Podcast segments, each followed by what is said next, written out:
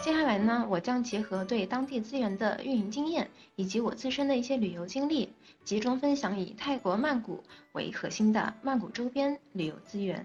首先来到中心城市曼谷，曼谷有两个机场，分别是素万那普国际机场和朗曼国际机场。内部交通呢，包含出租车、城市轨道、公交、水上交通，还有嘟嘟车和摩的。在曼谷游览呢，出租车是常用的交通工具，的士的起步价呢在三十五泰铢，人多的时候乘坐出租车是非常的方便和划算的，可以下载 Grab 的打车软件，类似于咱们的滴滴打车，价格非常透明，而且还会有优惠券。轨道交通呢，则分为轻轨 BTS 和地铁 MRT 两种，按照区间进行收费，价格其实并不算便宜。而且加起来总共也就三条线，游览起来呢也并不是那么方便，可以适当的体验一下。那公交车呢就很便宜，而且是招手即停的，但是也并不推荐，因为它的车次变化是非常频繁的，往返路线也不一致，文字和数字表示呢也都是用的泰语。那很多公交车的条件也是非常简陋的。嘟嘟车的话就是三轮车，也是泰国的一大特色，事先呢要注意谈好价格。摩的的话是塞车应对的首选，但是相对来说呢，也并不太安全，不是很推荐。那说到这个呢，曼谷是一个非常著名的赌城，堵车的堵。那亲身经历是真的很夸张。如果安排行程的话，一定要预留出足够的时间。接下来呢，开始介绍一些景点玩法。那曼谷作为佛教之都，游览寺庙是必不可少的。那在这其中呢，大皇宫、玉佛寺和四面佛。基本上是打卡标配。大皇宫位于曼谷的市中心区，是泰国历代王宫保存最完美、规模最大、最有民族特色的王宫，地位呢相当于我们的故宫。它汇集了绘画、雕刻和装饰艺术的精华，被称为泰国艺术大全。下午三点二十停止售票，而且每逢王室仪式时会闭馆，要注意安排好时间。玉佛寺的话就在大皇宫的内部，在它的东北角，因寺内供奉着玉佛而得名，是泰国最著名的佛寺，也是泰国的三大国宝之一，是以它的尖顶装饰、建筑装饰和回廊壁画三大特色而闻名。它和大皇宫的门票是通用的。那这里呢，也是泰王举行登基加冕典礼、举行佛教仪式以及进行各种祭祀活动的场所，是非常值得一看的。总体认真浏览下来，差不多是要一到两个小时的。接下来是四面佛，人称有求必应佛，据说非常的灵验，就位于曼谷市中心的路口，是泰国香火最鼎盛的膜拜点之一。佛身金碧辉煌，高四米，前后左右四副面孔，分别代表慈悲喜舍，代表健康、事业、爱情与财运。据传很多明星名人都会来这里许愿朝拜。佛堂边呢，还有很多的舞者身穿泰国传统的服装舞蹈。对于初次来泰国的朋友，人妖秀也是必不可少的。曼谷主要的人妖秀有三个：克里普索人妖秀、金东尼人妖秀以及曼波人妖秀。克里普索人妖秀拥有二十多年的历史，剧场是小而精美巴黎风格，从服装到舞蹈都有百老汇的气氛。形式呢，包括舞蹈、演唱和喜剧，节目非常的精彩，也很正规。整场表演大概在九十分钟，会赠送一杯饮品。表演结束后，演员会在外场站成一排，有兴趣的游客呢可以支费小费合影留念。而且秀场本身就在码头夜市，看完秀出来之后可以直接逛逛夜市，感受湄南河的夜景。金东尼人妖秀呢也是曼谷老牌的秀场，剧院装潢非常的富丽堂皇，舞美效果佳。二零零五年呢曾经在泰国人妖大赛获奖。主要展出具有东方文化的歌舞表演，相对来说价格比较低，表演的场次也很多，所以性价比很高。泰囧中的 Rose 呢也是在这里表演的，有兴趣的话可以去一睹芳容。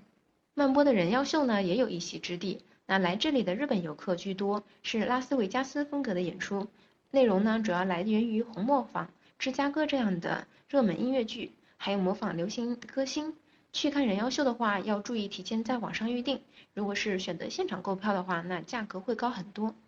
三头神像博物馆也叫粉红像博物馆，是一座少女心爆棚的寺庙，非常适合拍照出片。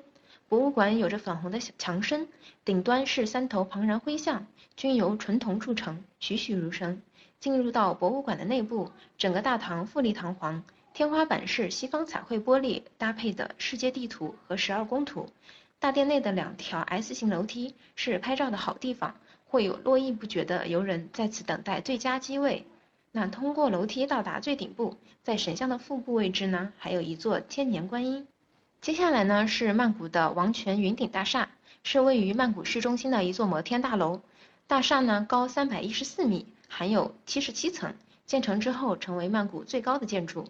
大厦的玻璃幕墙呈现出一种像素化的效果，乘坐电梯可以直达七十四楼室内观光平台。转乘观光电梯可以直达七十八楼的露天观景台，可以三百六十度全方位俯瞰曼谷。七十八楼还有 mini bar 和玻璃栈道，可以说是惊险刺激。此外呢，还有一个观夜景的好去处——曼谷高空酒吧的鼻祖，在玉龙庄酒店顶层的月亮酒吧。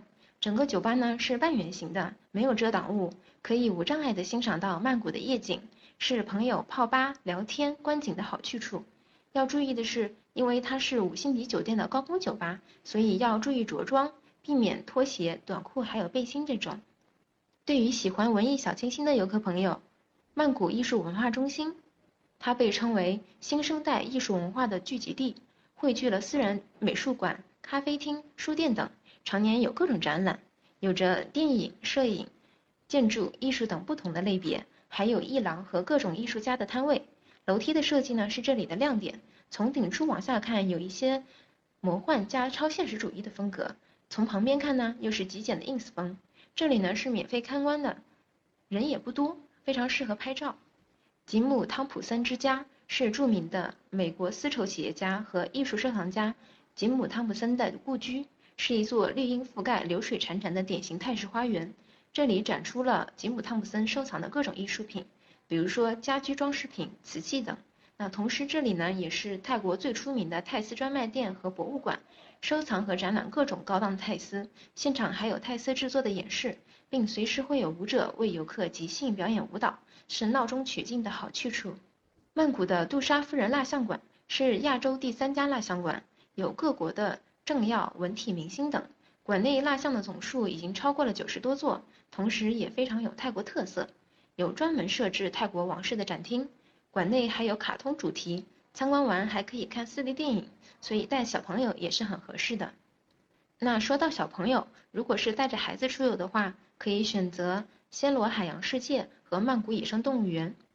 暹罗海洋世界就位于暹罗板栗宫的地下，有两个足球场那么大，是东南亚最大的水族馆，馆内含七个主题区。部分区域游客可以近距离的亲近海底生物，也有 4D 的电影影院体验，非常适合亲子家庭出游。曼谷野生动物园呢，则由两部分组成，以自然保护区为主的野生动物园和以动物游艺表演为主的海洋公园，占地有一千二百亩，汇集了世界各地许多珍稀的野生动物，还设置有放野生放养区，可以近距离的接触飞禽走兽。海洋公园的表演项目是非常多的。包括海豚、海狮等，以及一些泰国的民俗表演。那其实说到泰国呢，泰拳作为泰国格斗技艺的代表，享誉全球。感兴趣的朋友呢，也可以一观。在曼谷比较知名的两家泰拳馆，蓝碧尼拳击馆位于蓝碧尼公园附近。那比赛日呢是每周二、周五以及周六的傍晚，经常会在电视中进行直播。拉查达木拳击馆呢则位于民主纪念碑附近。比赛日为每周一、周三、周四以及周日的傍晚。泰拳比赛呢是具有很高的观赏性的，但是难免会有一些血腥。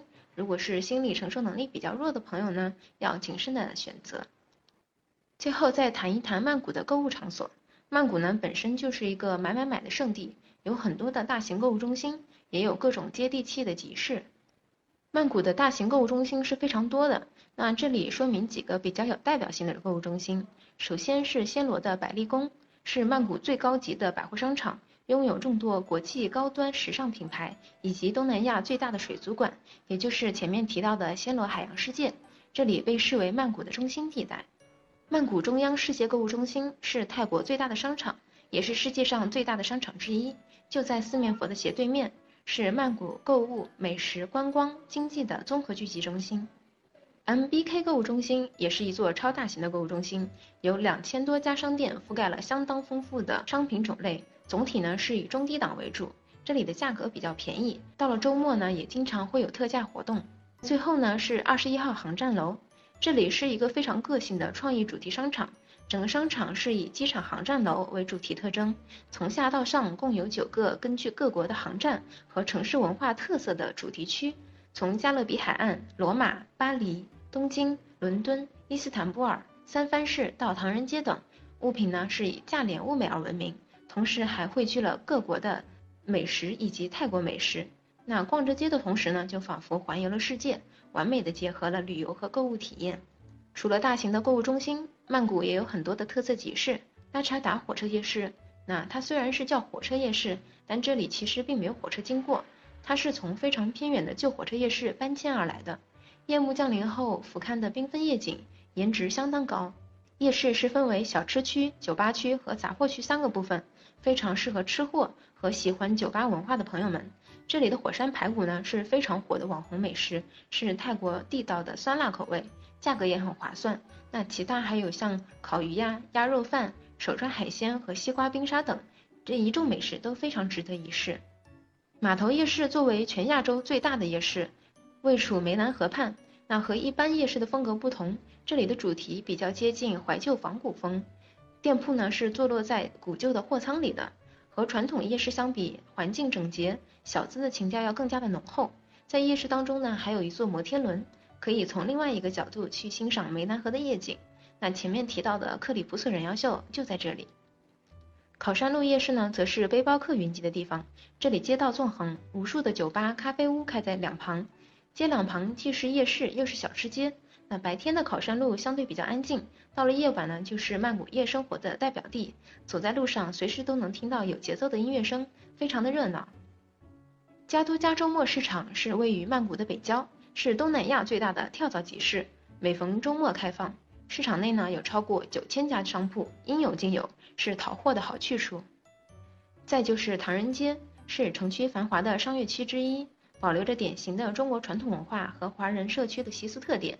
餐馆呢是主打潮汕风味，还有各种各样的广式小吃。